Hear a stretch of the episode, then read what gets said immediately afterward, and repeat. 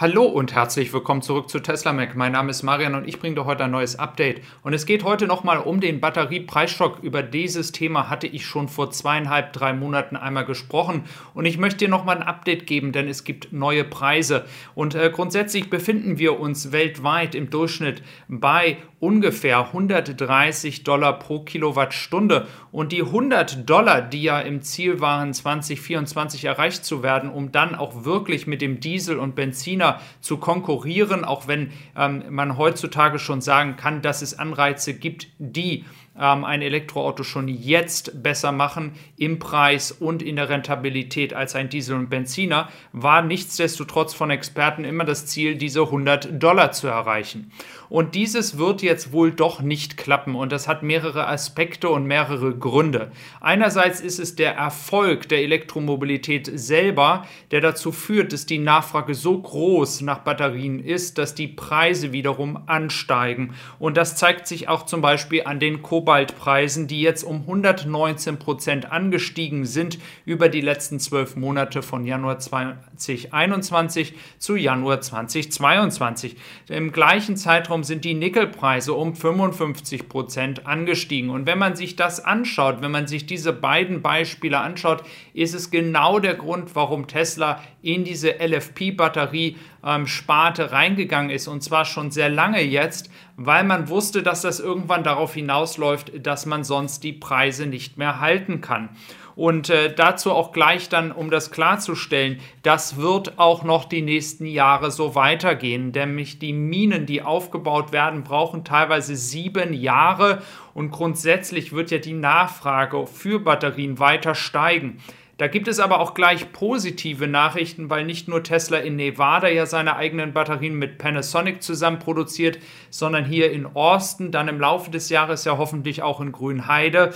Ähm, da geht es vor allem um die Firma LG, nämlich LG hat auch bekannt gegeben, dass sie mit den neuen Batterien für Tesla in eine Produktion äh, gehen werden, ähm, dass hier eben halt die Vorbereitungen schon getroffen werden. Und das ist eine gute Nachricht, denn ähm, Tesla braucht diese Batterien, ähm, um auch dann die Preise zu halten, noch weniger Kosten zu haben.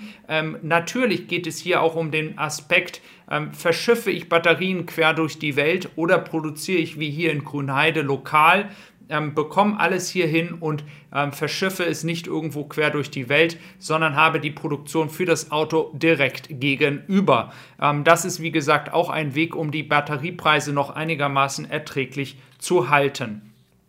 Ein weiteren Aspekt, den ich auch schon öfters angesprochen habe, ist natürlich das Batterie-Recycling und das ist ein Thema, ähm, welches wir uns ähm, in den nächsten Jahren auf jeden Fall widmen müssen. Da gibt es genug Unternehmen, die schon auf den Markt gehen und äh, Batterie-Recycling kann auch dazu führen, ähm, dass dann die Batterien, die in Europa zum Beispiel unterwegs sind, auch in Europa recycelt werden und dann in Europa wiederum für die Batterieproduktion genutzt werden. So kann man dann auch die Batterie Batterie langfristig die Batteriekosten wieder nach unten treiben. Auf jeden Fall wird dieser Aspekt der Batteriepreise, der wird natürlich auch durch den Erfolg, wie ich gesagt habe, in der Elektromobilität gefördert.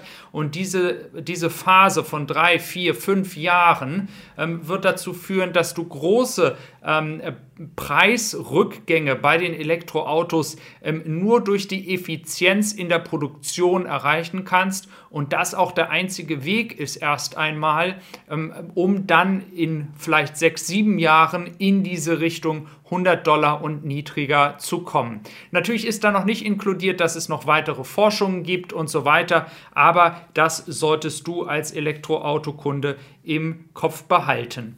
Dann schauen wir einmal hier zu Franco Mussotto, denn es gibt trotzdem noch erfreuliche Nachrichten, denn das nächste Schiff nach Zeebrücke ist unterwegs, wird am 15. Februar ankommen.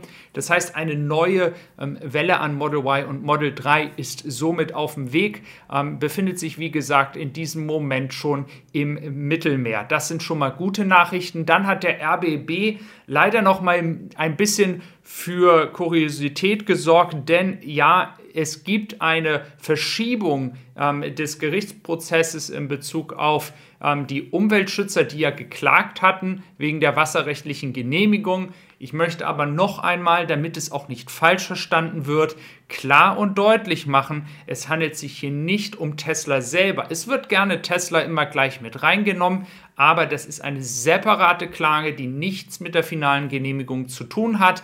Und nichtsdestotrotz gebe ich auch denen, die gestern kommentiert haben, recht. Es ist sehr frustrierend zu sehen, dass wir immer noch keine Neuigkeiten zur finalen Genehmigung haben und dass wir weiterhin uns gedulden müssen. Ich hoffe, ähm, vielleicht gibt es ja Neuigkeiten Mitte des Monats trotzdem. Ähm, Elon Musk soll ja doch wohl auf dem Weg sein ähm, nach Deutschland in diesem Monat noch und vielleicht gibt es da ja auch Neuigkeiten. Ich versuche gerade noch in Erfahrung zu bringen, ob Fahrer, die ein Model Y Performance bestellt hatten und März als Auslieferungszeit hatten, ob die schon neue Updates bekommen. Dann haben wir hier nochmal das Thema, wir sind ja nun immer noch im Winter und es gibt ja öfters Probleme, ähm, die Türen aufzubekommen, wenn es ganz, ganz kalt wird. Hier auch nochmal als Hinweis, es gibt im Handbuch eine Erklärung dazu, wie und in welcher Technik man das Auto aufbekommt. Hier ist auch nochmal ein Video aus Amerika. Man muss dann ein bisschen Gewalt anwenden und mit einer geballten Faust dann auf diese äh, Türklinke draufschlagen und dann geht es wohl auf. Da kannst du aber gerne auch mal ähm, deine Erfahrung mit dieser Situation, ob du sie selber schon hattest, gegebenenfalls dann auch gerne teilen, ob du das auf diesem Weg versucht hast ähm, oder es vielleicht auch gar nicht klappte und das Beispiel, was ich dir gerade gezeigt habe, nicht auf dich zutrifft. Am Ende möchte ich dieses Videos möchte ich auch noch mal auf dieses Thema mit dem Recycling eingehen. Wir fokussieren uns so auf das ganze ähm, Batterieproduktion und natürlich die neuen Batteriezellen und natürlich ähm, jedes Elektroauto ist ja nun ein Gewinn. Aber um die letzten Kritiker der Elektromobilität auch vielleicht noch zu überzeugen, dass sich das ganze Thema Elektromobilität durchsetzen wird und nachhaltiger ist, ist es für mich ganz, ganz wichtig, ähm, auch den Fokus auf das Recyceln von Batterien zu ähm, ähm, bringen und dass da auch entsprechend ein Fokus drauf bringt. Ich werde darüber auch öfters in der Zukunft berichten. Ähm, ich hoffe natürlich, ähm, dass auch Tesla hier vielleicht entscheidet, diesen Weg auch zu gehen. Es würde sehr, sehr viel Sinn machen, wenn sie ihre eigenen Tesla am Ende wenn die Batterie nicht mehr funktionsfähig ist, diese Batterie selber zurücknehmen, recyceln und dann für ihre eigenen Batterien wieder benutzen.